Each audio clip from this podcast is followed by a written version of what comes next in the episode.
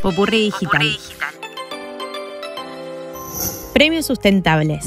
Tokio es protagonista de esta edición de los Juegos Olímpicos y como buenos anfitriones quisieron tener un gesto con el medio ambiente.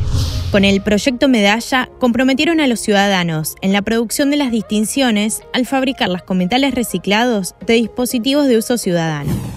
El comité anunció que se usaron al menos unas 78.985 toneladas de basura tecnológica. En su mayoría, pequeños dispositivos electrónicos usados, por ejemplo, teléfonos móviles. Tras la depuración de los materiales, los japoneses lograron recoger aproximadamente 32 kilos de oro, 3.500 kilos de plata y 2.200 kilos de bronce. Todo esto se usó para la fabricación de las medallas de la premiación.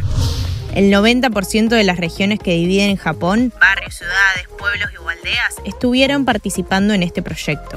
La fabricación de la medalla contiene diferentes componentes. Las de oro tienen una base de plata bañada con más de 6 gramos de oro. Las de plata se componen en su totalidad de ese material, mientras que las de bronce tienen un latón rojo que se fabrica con un 95% de cobre y un 5% de zinc.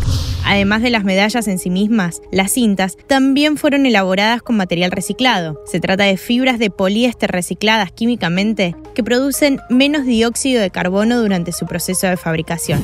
Una forma de ayudar al planeta. Soy Sofía Yolastra. Conoce más en popurridigital.com.